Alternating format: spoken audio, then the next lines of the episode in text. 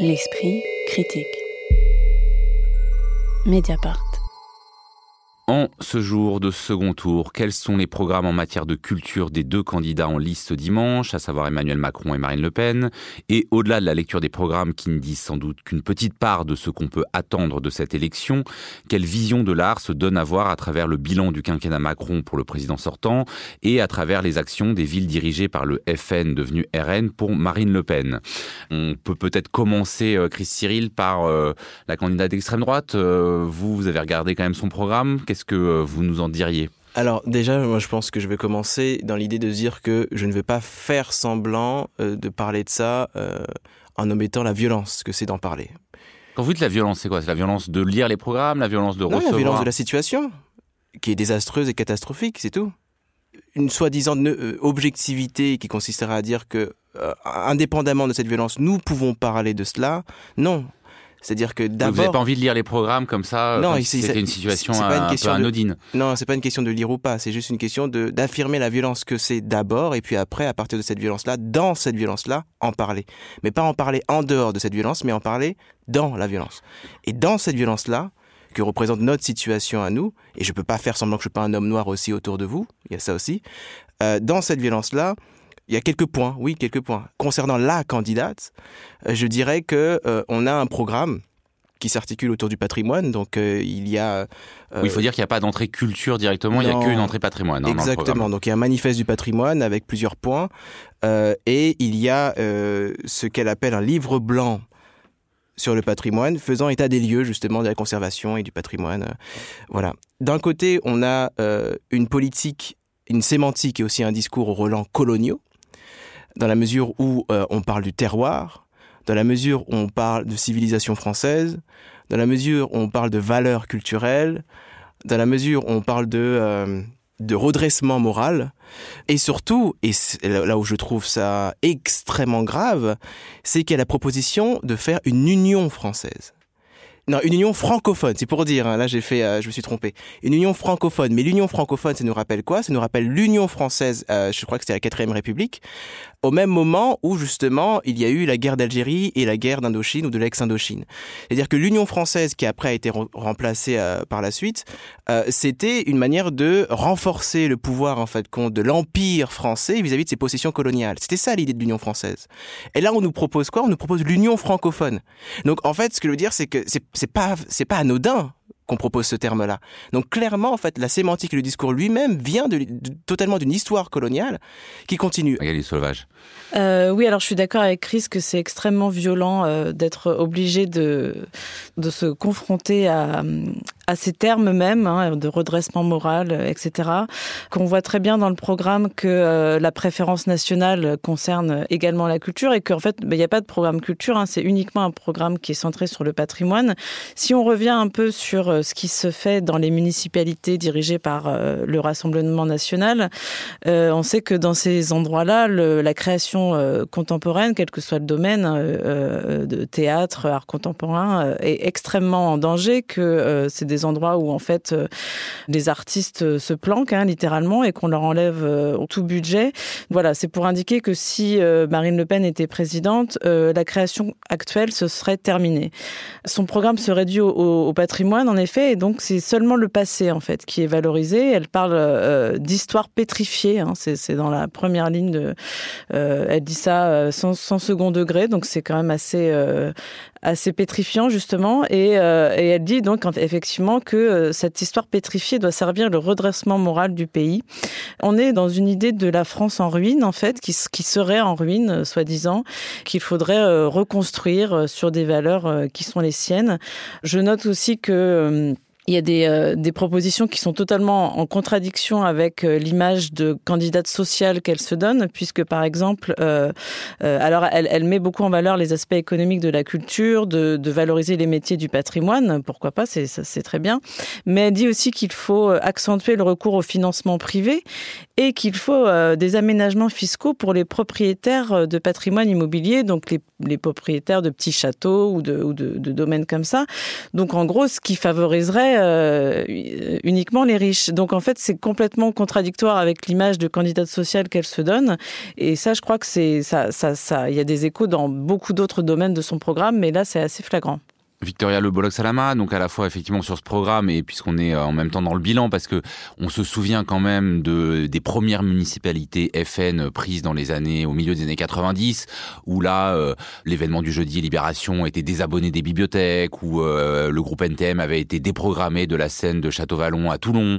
Là avec les nouvelles conquêtes des années 2010, alors il y a eu hein, des, des choses comme à Hayange en Moselle quelque chose d'assez symptomatique puisque le maire Fabien Engelmann avait repeint en bleu euh, l'œuvre d'un artiste euh, qui était euh, sur l'espace public, mais on a l'impression que là aussi, il y a eu quand même une petite volonté de dédiaboliser. Bah, il y a complètement une volonté de dédiaboliser en tout simplement n'abordant pas la question. Enfin, vraiment, le, les points relatifs à la culture sont du coup uniquement liés au patrimoine et tout simplement, en fait, les artistes, le théâtre, la littérature, le cinéma ne sont même pas esquissés. Donc finalement, oui, la la dédiabolisation arrive avec le finalement ce que nous on pourrait voir comme du déni et du mépris pour ces, pour ces artistes-là. Mais il y a quelque chose d'assez euh, notable dans cette espèce de manifeste pour le patrimoine, c'est finalement euh, les thématiques euh, transversales qu'on retrouve aussi ici et qui sont partout dans son programme. Donc on parle de reconstruction morale parce que jusqu'ici, voilà, on était dans une espèce de destruction totale de la culture française. Évidemment, il y a un biais pour le rayonnement d'une culture française traditionnelle et a fortiori catholique quand on sait que beaucoup de, patrimoine classé euh, et en fait, euh, enfin, représente les églises. Et surtout, il y a la défense. Alors la défense, euh, la défense contre quoi Contre les alternatives écologiques. J'ai compté quatre fois dans ce manifeste, il est question des éoliennes. Alors il y a un gros gros problème avec les éoliennes, c'est c'est le mal. Vraiment, c'est le mal. Et puis il y a la défense qui est aussi mise de cette, enfin qui est, qui est, le patrimoine est vu comme une arme de défense. Et d'ailleurs, il y a un parallèle qui est vraiment risible, mais je dis de manière euh, assez euh, angoissée et inquiète. Elle dit qu'il faut oser un parallèle entre une politique nationale d'armement et une politique culturelle. Alors là, on y est carrément. Euh, en fait, on n'a même plus honte de dire des choses qui sont dangereuses, en fait. Et, et justement, j'aimerais aussi continuer ce que tu dis, parce que ce, ce parallèle-là, en fait, compte, il est, en fait, c'est la même logique. Et qu'en même temps, justement, qu'il y a toute cette politique du patrimoine, il y a dans ces 22 mesures instituer une présomption de légitime défense pour les forces de l'ordre. Ça, c'est pas dans le programme culturel. Oui, mais c'est dans les 22 mesures de, de, de, la candidate. En fait, ce que je veux dire, c'est que c'est lié. C'est-à-dire que quand, tu dis qu'elle fait le pont entre les politiques d'armement, etc., etc., faut comprendre aussi que toute cette rhétorique de la défense, de la nation, du patrimoine, c'est lié aussi à cela. Moi, j'ai quand même une question. Parce que bon, on fait cette euh, émission-là, euh, le jour, parce qu'on est le jour du second tour, mais aussi parce qu'il y a une haine particulière, on l'a vu depuis longtemps, du euh, FN devenu RN vis-à-vis euh, des arts plastiques, de l'art contemporain, davantage, en tout cas c'est davantage exprimé que sur le cinéma ou le théâtre. Comment vous, en tant que euh, critique d'art, travaillant sur ces champs, vous le comprenez? Bah Parce que je pense que l'art contemporain est un, lieu encore plus de rupture avec le passé que des formes comme le théâtre ou le cinéma qui restent quand même abordables, on va dire, même quand on déteste le changement et je pense que l'art contemporain, voilà, il y a, euh, non seulement les formes elles-mêmes sont euh, extrêmement nouvelles, c'est-à-dire qu'on n'est plus dans la peinture, la sculpture, point final, mais aussi que les thèmes abordés aujourd'hui par les artistes euh, sont voilà des années-lumière de des valeurs de, de, ces fascistes et que donc du coup pour, voilà pour eux c'est juste impensable. Et je dirais aussi qu'il y, y a, une, une notion aussi qu'il y a dans l'art contemporain qui est que en fait c'est une forme d'art extrêmement mondialisé, bien plus que le théâtre, euh, le cinéma, etc., où il y a la barrière de la langue. Les arts visuels permettent justement d'aborder euh, les choses de manière complètement euh, mondialisée, et en plus c'est dans une espèce de, bah, en fait, dans un système qui est lui-même mondialisé. Et ça, ça fait peur, puisqu'en fait, ça va, en fait, à l'encontre de l'expansion de l'art français et des valeurs françaises, puisqu'en fait, les arts visuels sont sur une planète qui va bien au-delà de ce qui est français ou pas français. C'est même plus le thème. Et euh, en fait, on est bien au-delà de l'artisanat dit français ou pas, justement grâce à ces nouvelles formes. Alors, il y a un deuxième candidat en lice, Emmanuel Macron, qui lui a un programme culture, qui insiste notamment sur le fait que trop de citoyens n'ont pas accès à la culture et qui met principalement en avant son passe culture, euh, qui a permis euh, à des jeunes euh, d'avoir accès à des biens culturels. En pratique, ça s'est surtout dirigé, on le sait, vers les mangas. ça a fait exploser les ventes de mangas. Magali Le Sauvage. oui, alors effectivement, le, le passe culture, c'est la mesure phare de démocratisation culturelle du quinquennat qui vient de se passer. Ce qui est intéressant de voir, c'est que dans le programme pour le prochain quinquennat, Emmanuel Macron cite l'ouverture du passe culture aux plus jeunes, ce qui en fait est déjà mis en place hein, depuis quelques mois. Donc euh, c'est une prophétie autoréalisatrice. C'est-à-dire qu'en fait, du coup, bah, il pourrait se targuer d'avoir fait ça alors que c'est déjà fait. Quant à la, au passe culture, bah, le résultat est quand même assez mitigé. C'est-à-dire que hum, il y a tout ce problème dont on a parlé. C'est-à-dire qu'en fait, ce qui manque euh, essentiellement aux jeunes, c'est une éducation artistique finalement. C'est que dès les premières années d'école, on les emmène euh, voir des choses au musée, qu'on leur fasse de l'histoire de la musique, de l'architecture, etc.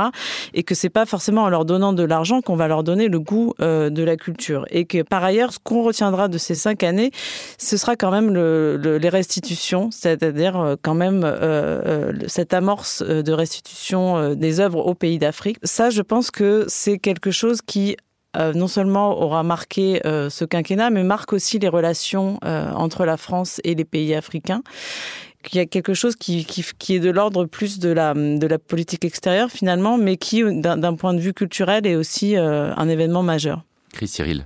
Alors, si le programme de l'une a des relents coloniaux, le programme de l'autre euh, a des relents néocoloniaux.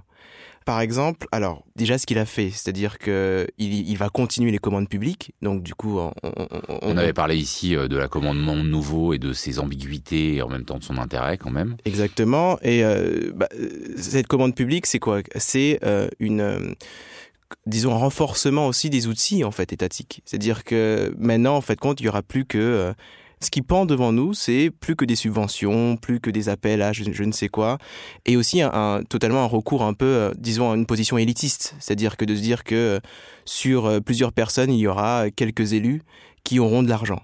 C'est-à-dire qu'à mesure qu'on devient de plus en plus précaire, donc c'est un peu la politique, j'ai l'impression, du, du fouet et de la carotte, quoi. C'est-à-dire que d'un côté, vous n'êtes pas content, on vous envoie les gendarmes, et de l'autre côté, vu que vous êtes précaire, je vous pends la carotte. Ensuite, dans sa politique culturelle, il y a aussi l'utilisation même du terme métavers.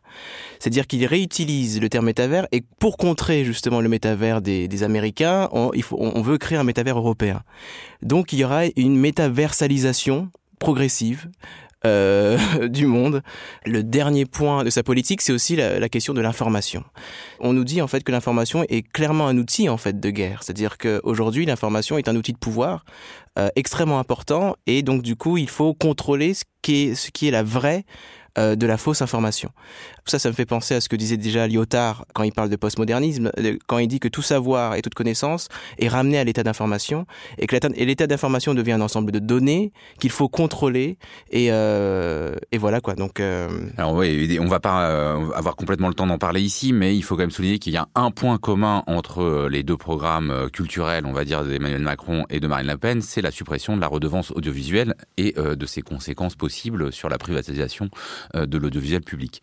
Victoria Le Bolloc-Salama. Bah, euh, alors oui, c'est commun, mais euh, les conséquences et la manière de faire n'est pas commune. Marine Le Pen, elle, elle veut privatiser l'audiovisuel public, tandis que Emmanuel Macron parle simplement de la fin de la redevance sans qu'on sache trop comment ça sera fait, ni ce qu'il adviendra. Pour Emmanuel Macron, pour revenir à son programme, en fait, il y a que trois points, on les a énoncés, c'est la commande publique à des jeunes créateurs, construire des alternatives numériques et l'extension du pass culture. Et finalement, en fait, c'est le prolongement des cinq dernières années euh, qui viennent de, se passer.